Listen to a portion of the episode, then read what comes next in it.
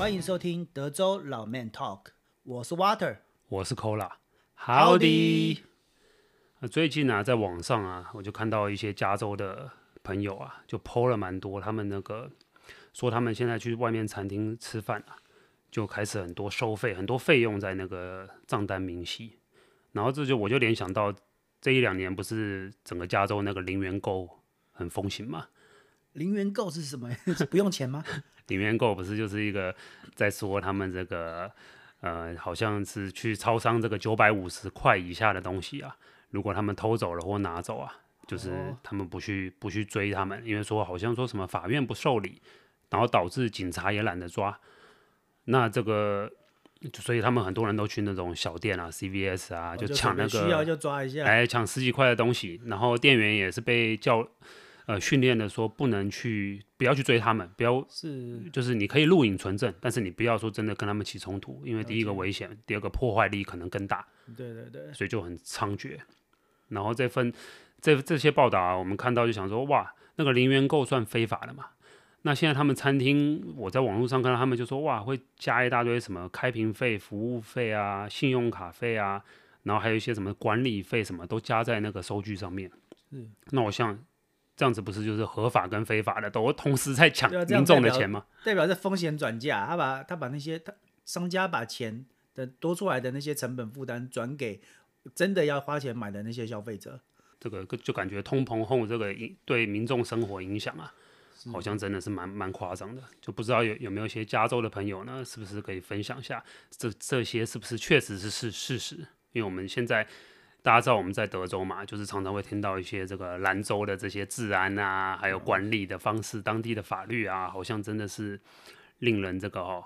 这个闻风 丧胆哦，就是好像会有点有点觉得有点夸张这样子。难道真的不同州就因为管理方方式不同，会造成不同的一个现象吗？对，我们这改天可以再来探讨探讨一下。对对对，是啊。那我们今天呢，嗯，就想要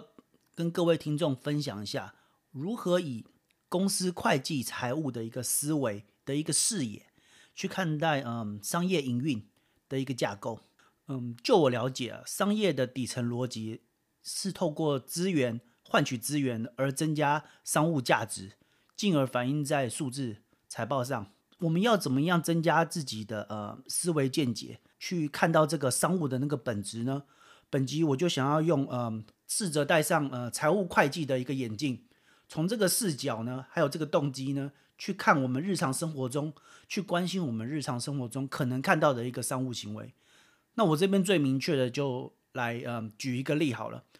前些年我看 YouTube，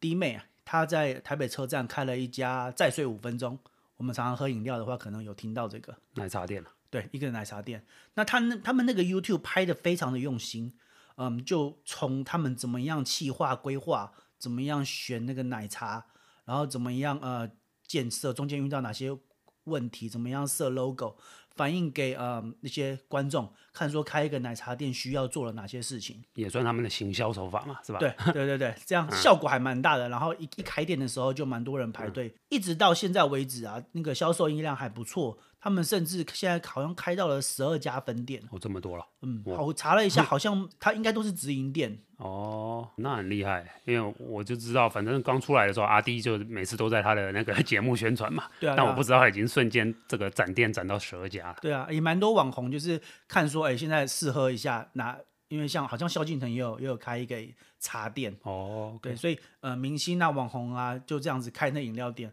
那以我们普罗大众看到的是。有 IP 的有 IP 的明星，他们开了一个饮料店，然后可能去开分店，然后这样的一个 business 的思维。今天呢，戴上了财务会计的眼镜，哦，去看待同一件事情的话，角度就会不一样了。举例来讲，戴上我的财务会计小博士眼镜，看弟妹她在整个运营过程计划的时候，我第一个想到的就是，哎，你今天要开饮料店，那、你们钱从哪里来啊？那、你钱来了之后，你会花在哪里啊？是不是真的有在赚钱呢、啊？那 COVID 来的时候，会不会对你们的营运有影响啊？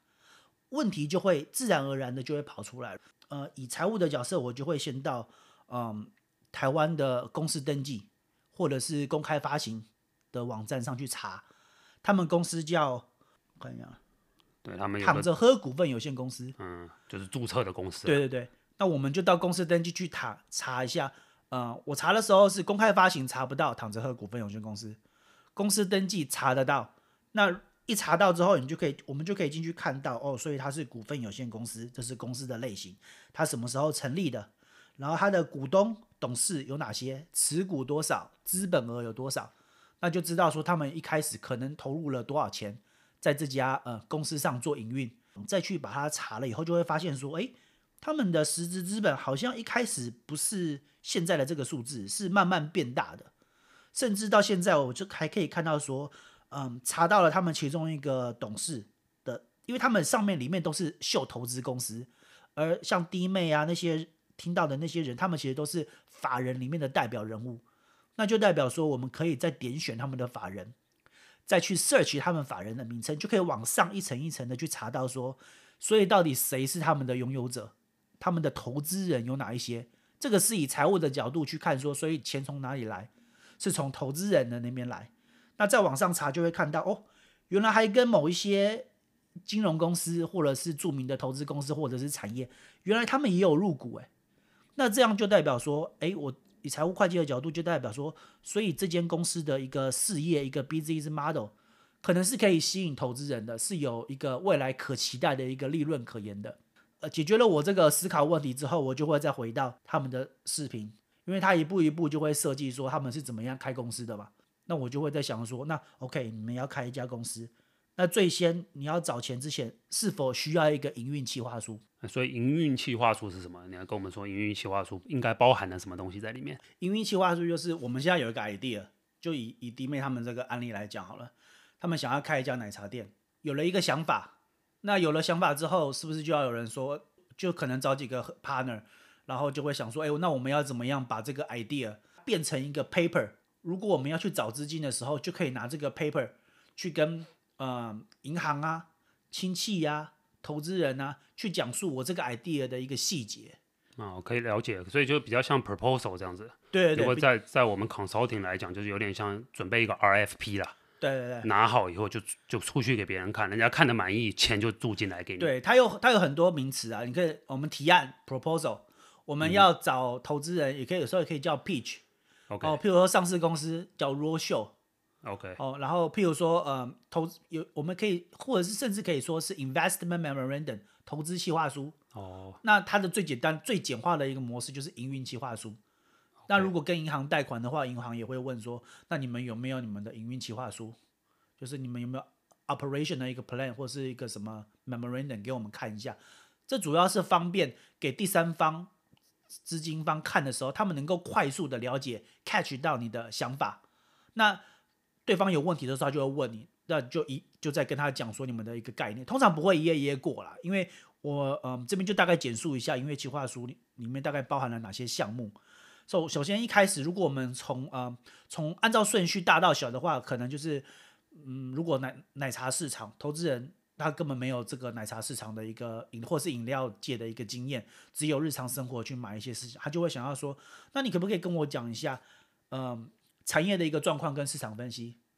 说不定台湾，哦，甚至是台北市这个饮料市场已经饱和啦，到底有多少人会想要喝饮料？喝饮料的人是哪些族群？哦，那呃每每个月每一天，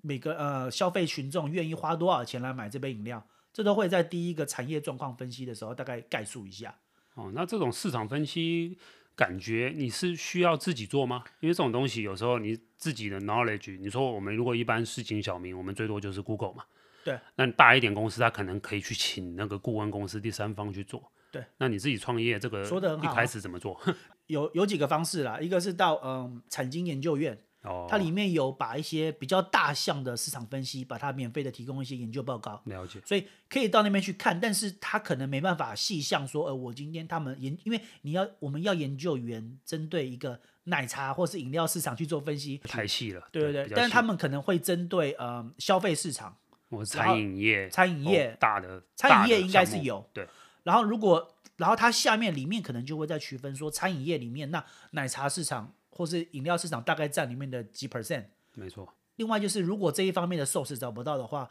那就只能花钱请一个呃市场 marketing 的公司，他给你一份分析，里面需要加多少资料，请他们做做一份给你。那这个就会在我们以财务会计的技巧来说，如果我们要在 proposal 里面加入这一块，是不是就要花成本？没错，就要去谈说是不是一万块钱、两万块钱，他们帮我们做一个一个 paperwork，然后就要跟人家讨论说，那我们要的结果是什么？你这样说，我也想到市场调查还可以自己做。像你说，如果开奶茶店，我就可以抽个二十四小时站在那个路口，对，然后看多少人过那个路口，然后多少人走进去那家饮料店，自己就可以做个。你这样又提到一个很好的点，光是这一点市场调查，你看我们花钱请人家做省时间，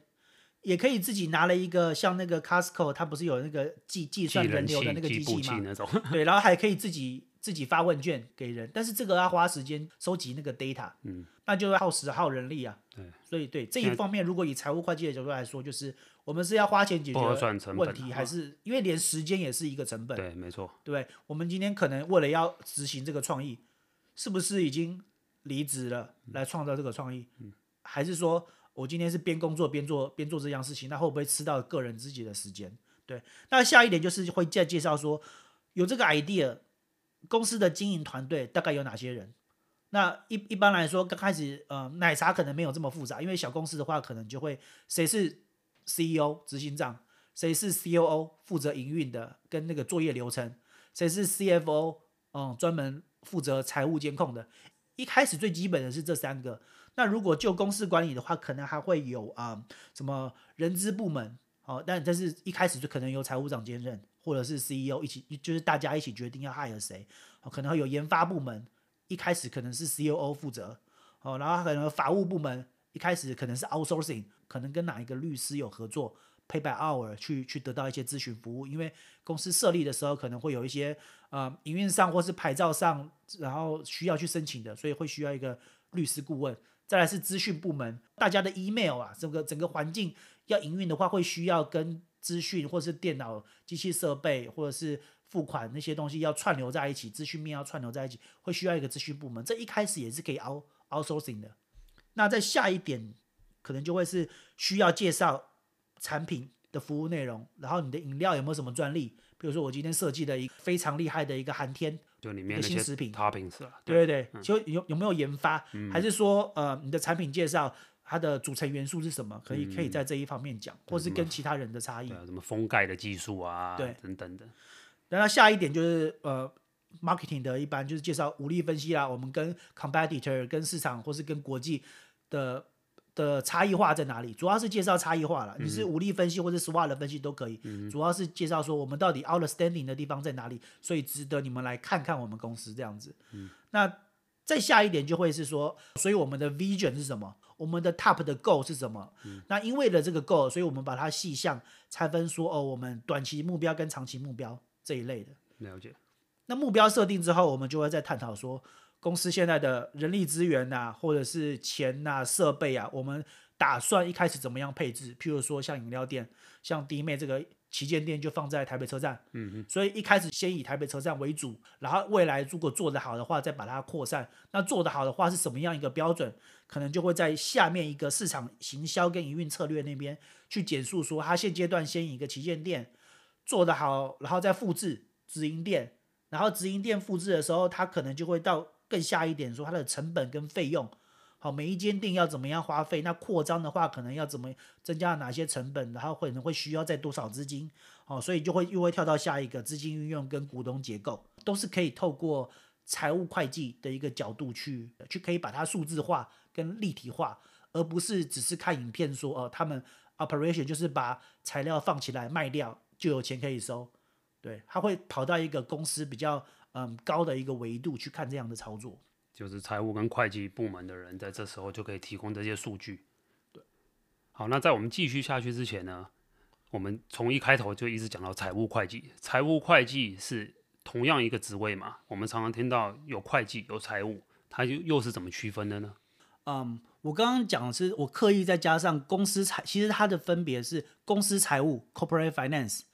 然后和会计 （accounting）。这个差异，我们先嗯、呃、用比较简单的方式理解，就是公司一开始它可能需要会计去针对他花费或者是就是花钱呐、去做一个记录，比较像是一个写日记的人做的工作叫会计。可是会计他把做账而把东西记录下来之后，他会产，他可以透过一个嗯、呃、台湾的一个会计准则，或者是全球的一个会计准则，产生了一个把日记变成一本书，就是财报。看到那些会计组主要工作就是最后要产生一个在公司里面产生一个财报给投资人看，给管理层面看。那公司财务呢，就是应用会计他所布记的这些资料，就是等于他的 database 去做一些金流跟一些财务预测的一些工作，比较像是加以运用。那他们其实是一个 team，因为在公司里面会呃，如果再稍微大一点的话，会有财务长。那个财务长本身他要具备的技能就是，他既要看得懂，他左手要看得懂会计，了解每一天所发生的事情的会计账对不对？他又要了解说，我运用这些资讯对未来怎么样做资本预算的控管，怎么样做未来的营运规划，去跟 CEO 去跟整个 team 的 C C level 的人去去讨论，来来做一个公司管理的决策。所以可以理解说，会计他做的就是他管账的嘛，他他做的事是已经发生的事，然后财务人员他听你说他是做很多 forecast 做预测，对对公司的前景，下一季度、下一年度会要发生什么事，他做去做预测。对，可以可以可以是这样讲，比如说呃呃，我们其实它是一个循环。OK，今天呃，我们市场市场部的人。他想要花一笔费用去买一个新的新的厨具或者新的勺子，他觉得这个对营运方面可以增加效能，他就提出了一个一个内部花费的一个申请，然后 Treasury 就会 approve 他说哦可以买，然后他买了以后再跟 Treasury 管钱的人再 reimburse，哦，这个是。金流的方面，Treasury 就是呃财务方面会需要处理的。然后因为事情发生了以后，会计就会把它记在写日记，把它记在账上，就变支出了。对，嗯、那它记到账上之后，财务这边呢，定期又会再把我们诶近期、短期内或长期内一段时间所发生的支出呢，把它做一个 summary，跟把它分类化，然后再对说，诶，我们这个期间原本预设的目标。公司这个月可能只能花，像我们每个人处理自己每个月的金流，嗯，我这个月只能，我们只能花这么多钱，那现在结果超支了，嗯，那我们是不是下个月就要修订我们的目标，或者是对于行政 policy 上要再做修正？嗯，所以它会有一个一个这样的一个正向循环，很多是滚动更新的，就是他们两个部门是环环相扣的，对，两边的这个资资讯是互相对。互相提供、互相 feed。但事实上以，以以一个呃，如果我们再回归财务公司财务会计的一个职涯来讲的话，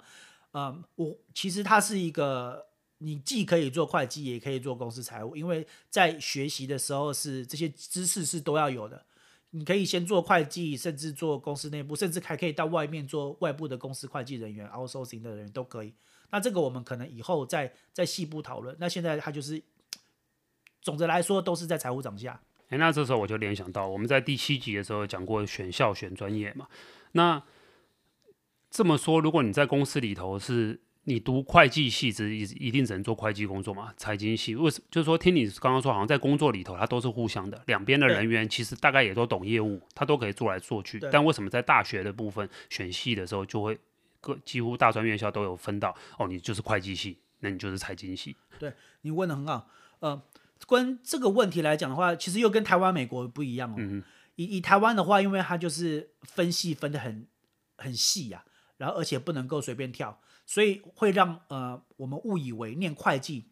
他出来就只能在公司里面记账、记账 支出多少，或者是他只能去会计事务所里面做审计人员。哦，最最一般的印刻板印象就是只能做这两个。OK，然后念财管的话，大家大家就会以为说，因为我们有听过财经系。对，还有财管系。对，其实像财经的话，大家比较会以为说是到银行去做，OK，或者是到证券公司去做，OK，比较会是像这样，因为是处理金流嘛，OK。然后，但是财管的话呢，它就比较特别了，它叫 Corporate Finance，OK，它是透过把公司的一个营运，然后去结合它要。呃，透过债还是股权去集资的部分，跟银行跟证券做一个串流，嗯、所以这个叫财务管理。它同时结合了产业，也同时结合了金融业。了解，但是其实是可以互通的。其实蛮多会计毕业的，他也也跑到银行去做事，然后很多财管系毕业或财经系毕业的，也跑到事务所去做审计人员，或是公司里面做做会计。了解。那我接下来可能就跟大家简单介绍一个公司周期的一个图表好了。好，那大概就分成四个阶段。第一个阶段就是等于是 startup 小规模跟新创公司的阶段，这是第一个。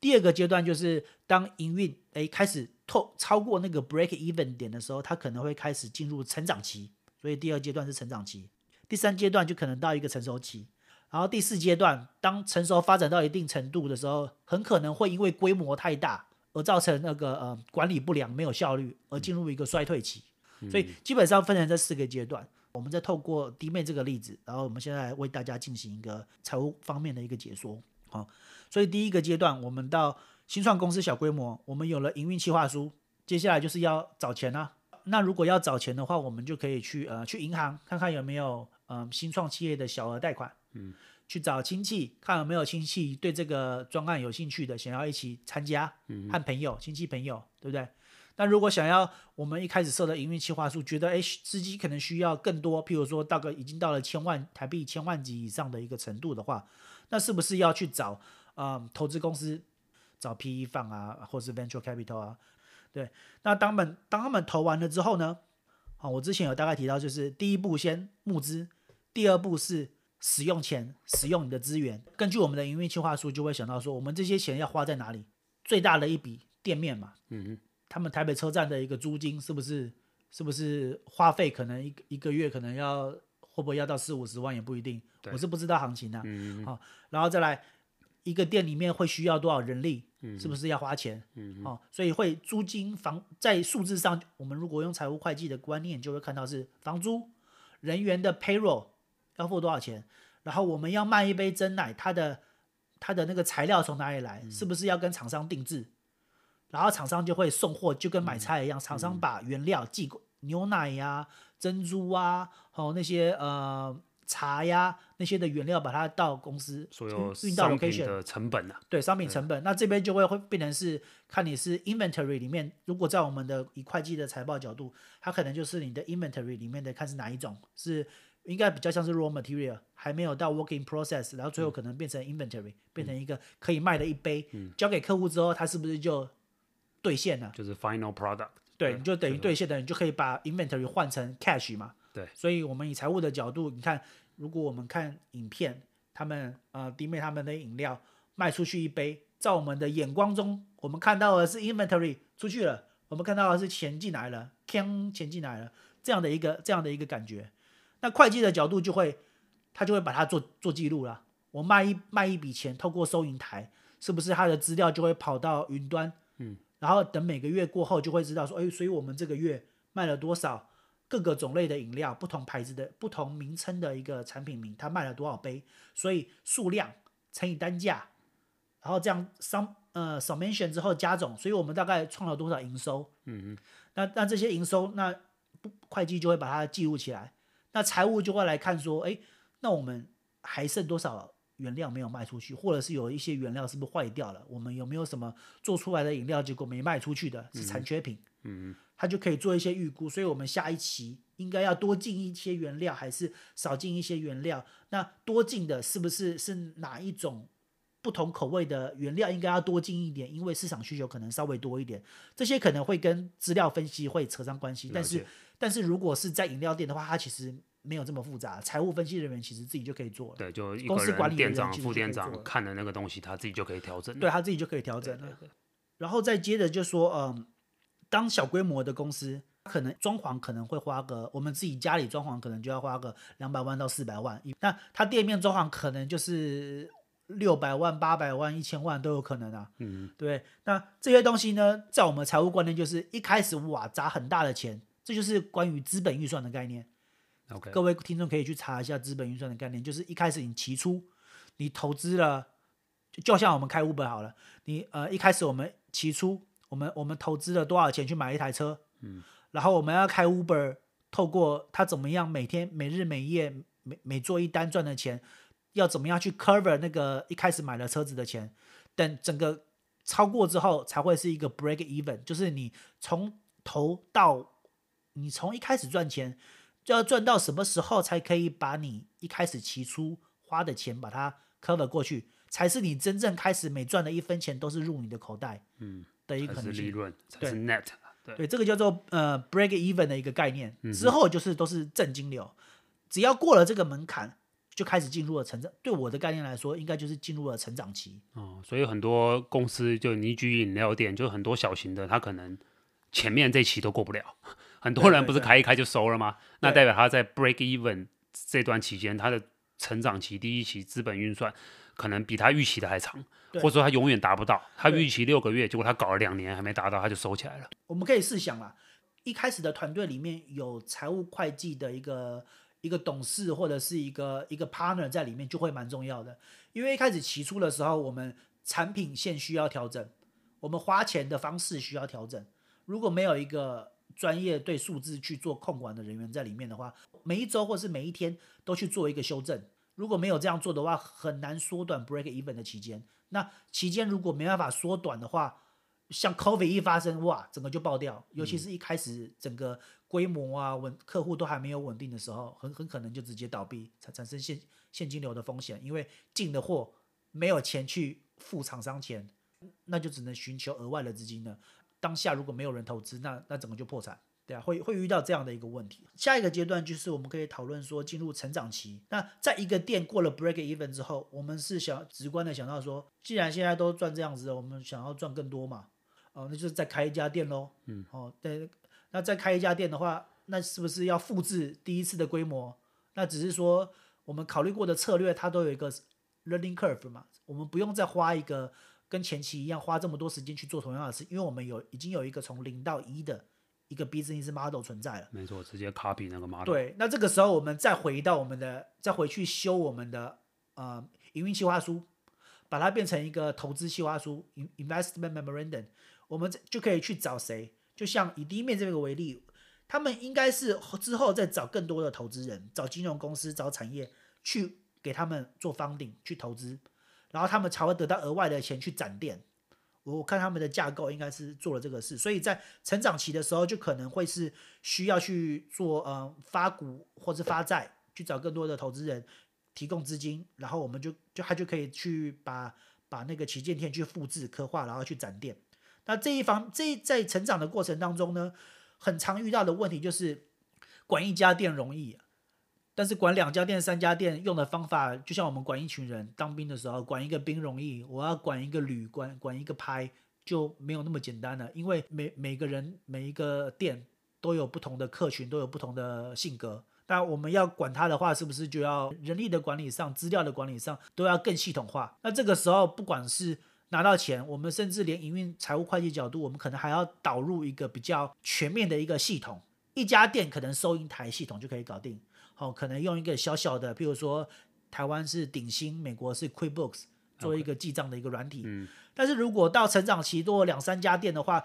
我们可能要做一个引入 ERP 系统，嗯，它叫做什么？Enterprise Resource Planning 吧。的的一个 system，就是它可以把你的存货的物流的系统跟财会的系统，哦，还有人员的人人员的系统，方方面面整个公司的系统都把它结合在同一个平台上。那这样做管理者就可以比较容易的透过呃外挂 dashboard 或者什么抓的管理报表，去更更 real time 的去管理公司的一些资源。就很多上市公司用的这个 SAP 啊，或者 Oracle 这些系统。对对对，大概就是大大概就是这个更更 complex 一点的 system。但是导入这些东西呢，不是说呃花钱就可以解决的。我们导入这个系统，导入这些资料，就好像是我们找啊、呃、找刚刚你提到 SAP 或是 Oracle，甚至我们要导入人才管理系统，找 Microsoft，对不对？都是花一笔钱买什么？买科技商品。嗯哼，可是买了之后，就像我们买手机一样，我我买我买了我不会用啊。嗯哼，那不会用的原因在哪里？代表我们内部人员训练没有这个具备这个可以使用这个嗯哼这个 software 的的人才。对，那是不是就要内部训练？那就要额外的请人，然后那些人呢，因为会的东西比较多，他们可能薪资就比较高，人力人力的成本开始又又出来了。对对对，就会出来。人多是不是福利什么都要出来了？都会出来了，那是那福利出来了，那大家旧的旧的旧的员工跟新的员工，这不是就有新旧派？那为什么一开始到底谁拿的多，谁拿的少？对对对，派系对。那所以整个整个控管就会变得更复杂化，更复杂了，对。然后，但是公司的结构却会因为复杂而思考的更多。然后这个时候财务方面呢，我我们就会再回到一开始我们提到的，这时候就从三管哈，CEO、COO、CFO，我们可能会变到七管。哪哪七管？可能是呃生产部啊、哦，销售、人力，然后研发、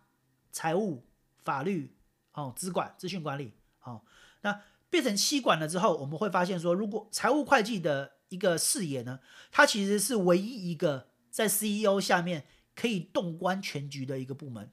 因为他用一个数字的概念。一个公司未来预算的一个概念，去可以看到各个部门、各个各公司的各个角落，他们的 planning、他们的预算、他们的执行，然后做一个年度的一个审核，甚至拿这个统整之后去找投资人。也、欸、没错，你说的太好了。以前我一家公司里面，反他们做财务的，好像就有时候跟他们打球闲聊，哎、欸，好像很早他们就知道公司明年的方向或者什么对感觉，因为他们可能在做这个 planning 的时候，他就看到哎。欸那个上层 CEO 他们说要在哪个部门多加一点 funding，哦，哪个部门要拿掉一些，那这个其实就已经他们提前，虽然他们不知道那么多细节，譬如那些产品部门要做什么，哦，但是他可以提早闻到这些味道，就说 OK，公司要重点在哪里放了东，放更多钱，那代表那边就是更有搞头，更有发展。所以我们。可以透过这样的一个视角去看弟妹他们开那个店的时候，就可以看到说，哎，哦，他的从零到一的旗舰店开了，哦，他未来可能开到十二家店，他的一个成长规模可能会发生的这些事。那在下一个阶段就是进入成熟期，好、哦，那个成熟期就会是说，呃，那你还要再更大嘛？他可能不只要在台湾开店，他可能要去发展了，对啊，可能要国际发展，走 global 啦，然后他们可能要上市了嘛，所以可能会产生上市啊，海外投资啊。的这些问题存在，那呃潜在机会也不应该说是问题。那这样的一个潜在机会，那是不是投资人如果像 IPO，他是不是投资人就变成广大的群众？那他的机制就要更怎么样？更能够控管风险，更能够有制度化，那就会产生需要内控。这个时候他们就要花钱啊，请会计师或者是请那个呃券商的顾问到他们的公司里面去帮他们针对他们每一个公司的作业流程，好、然后内控管项，把它章。paper 化，那个叫什么制度化，把它写，然后人员每个人员用适用那些可以流程控管的一些制度，因为以前可能就是嘴嘴巴一个部门单位就是嘴巴说哦，我们都是这样做的，怎么样做没有一个 paper 或是没有一个书面的东西可以看，那他们现在因为要股东变投资大众了，大家就要把所有东西都变视觉化，我们的 SOP 就是这个表，好，我们我们做一杯饮料的 SOP 就是这样子。好，我们内部一个审核的流程就是这个样子。好，那在我们的如果以财务会计的观念来看的话，就是说，在这个阶段，可能公司的营运层面就要再去跟券商、跟会计、跟 third party 的顾问，然后甚至要去做 IPO 的时候要做 roadshow 这样的一个一个流程啊。所以到这个阶段呢，财务会计人员就需要更广的视野，而且可能牵扯到更多财务会计人员。对，呃，然后这样子。如果以财务会计的视野来说，它整它整个的呃格局就会变得更大，需要更更多的一个技能，所以看待这个事情的话，就会变得更有趣。然后那我们最后一个阶段就会是衰弱期，衰弱期就好像是啊、嗯，公司已经上市了，成长到一个规模了，一切都稳定了。那因为可能会因为资源太多哦，人太多，流程太多，公司太多，造成一个管理上的困难，或者是这个产业呢，已经过时了，好，所以整个销售又会减少。那在这个时候，可能会企业原因会会遇到需要再重组的一个一个问题存在，或是需要做一些清理了。那在这一个层面呢，呃，以弟妹这个案例呢还看不到，哦，所以未来未来我们我们如果在讲这些议题，有遇到差不多的呃可能可以提到的事情，再跟各位细部聊。好，好，那这时候听众就会问啊，如果他们对财务会计没有接触，或是他们不是读这个系的。那在生活里，他们可以怎么样接触到这个财务会计到底是在做什么？对啊，这个这这一方面的话，哈啊，那我可能可以跟大家分享一下台湾的、大陆的、韩国的一些连续剧嘛。嗯哼，那连续剧有蛮多那种商场的商场的一些影集啦，斗争什么斗斗争 那那些影集啦。对啊，那我这边可以跟大家分享一下，有几个是我觉得还还不错的，可以看一下去体会一下的啊。早期的话，有一部叫什么《乔家大院》。比较可以分享说，哎，怎么样一个地地方商，他怎么样把它货通天下？哦，就只要记得货通天下，然后去看他的看这部影片的时候呢，我从财务会计看的点是，他里面请了一个师爷，然后那那一个师爷可以给老板出很多对策，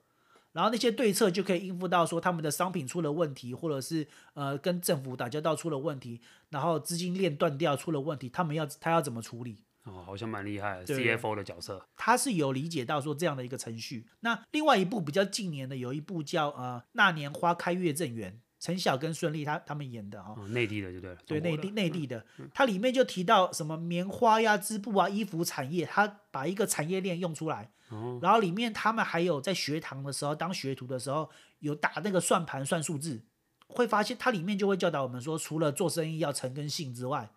要怎么样做商业策略的时候，要怎么跟数字结合在一起？其实这部戏有有大概听到，听起来挺有趣的。对啊，那如果以书上来说的话，我其实最推荐的是啊、呃，有一本书叫做，它是漫画哦，是叫《寿司干嘛转来转去》。嗯嗯，它的 background 就是有一个呃劳动，他过世了，然后突然要他女儿来承承接，那他们开的是一个服饰业。哦，是一个卖衣服设计的。那他女儿以前是个设计师，那你怎么突然叫一个设计师来承接承接父亲的事业？要怎么样管一家公司呢？他承接的时候，公司刚好是属于亏损的一个状况。那这个时候他什么都不懂，他就找了一个他妈妈就推荐了一个管理顾问。这部寿司干嘛转来转去是日本漫画吗？是是日本漫画，然后台湾有把它翻译成中文。嗯，挺有趣。对，作作者是日本人，它里面就会。以一个会计的角度去看待啊、呃，他们营运上可能需要注意的事情，里面最我觉得一开始最经典的就是提那个旋转寿司，因为它叫名称就叫做寿司转来转去嘛。旋旋转寿司它每一盘不是每一个盘子的定价不一样，对，每个人的喜好喜欢吃的不一样，嗯、没错。他我们不是吃完盘子都要丢回去吗？是。那他们其实每一个盘子每一个寿司丢回去的时候，他们系统其实都会有记录。嗯，所以就可以分析说他这家店来的客户群，他们的喜好是什么？嗯嗯，所以寿司师傅在做的时候，是不是就可以往那一个，因为哪一个卖的好，哪一个单价，或者是就可以提高价格，或者是嗯多做的时候多多，多放一些花样是客户吃的，那客户比较少吃的就少放一些，没错，对，可以达到一个很好的零库存管理哦。然后再来就是他又把资料系统化拿来做因应策略，他们的位置设计翻桌率又比较快。因为客户吃饱就走，马上清，然后又换下一桌，所以然后呃，就是以这样的例子来来做呃借鉴，然后来看他们衣服产业会遇到哪些问题。我没有回去复习啊，这是十十几年前看的，对对对。好，我们听众再去自己找找。那还有什么书本还是呃电影可以跟我们分享的呢？另另外还有一本也是日本画的漫画，叫《女大学生会计事件簿》，它是就一个女大学生的视角，用漫画的角度去看说，如果今天学会计。他们到客户那边去做审计的时候的视角到底是什么样子？这一部分是可以让我们知道说，我们平常如果不是做审计，就觉得哎，那些做审计的、做簿记的，他们的工作好像是那么枯燥乏味。嗯。可是看了这部之后，我们可以用不同的视野去了解，所以他们做这个问工作的时候，他们看到的世界，他们的想法到底是什么？这样可以回归到我们自己，因为我们是另外一面嘛，就可以去反推，会蛮有意思的。那。呃，还有另外一部美国电影呢、啊，他是班艾弗雷克演的，叫《美国刺客》The Accountant。那部那部戏就妙了，它里面就是把那个会计师把他神秘化了。哦，原来美国的那个会计师啊，他那一条街都是他的产业。其实如果去查股东，都是他的，就是有会计事务所，有饮料店，有什么什么缝纫店，有洗衣店。其实那一条街的全部都是他的产业。厉害了。然后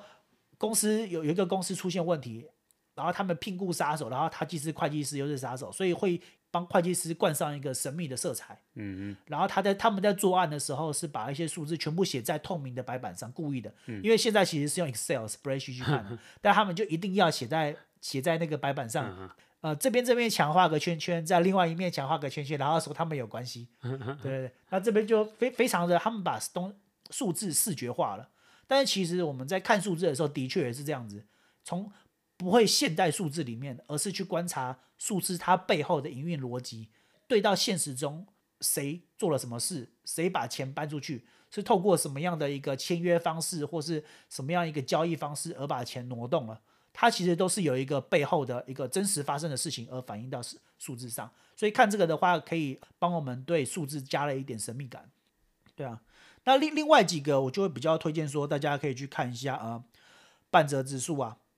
因为半折指数它讲的就是啊、我们刚刚没有提到的那个衰退期。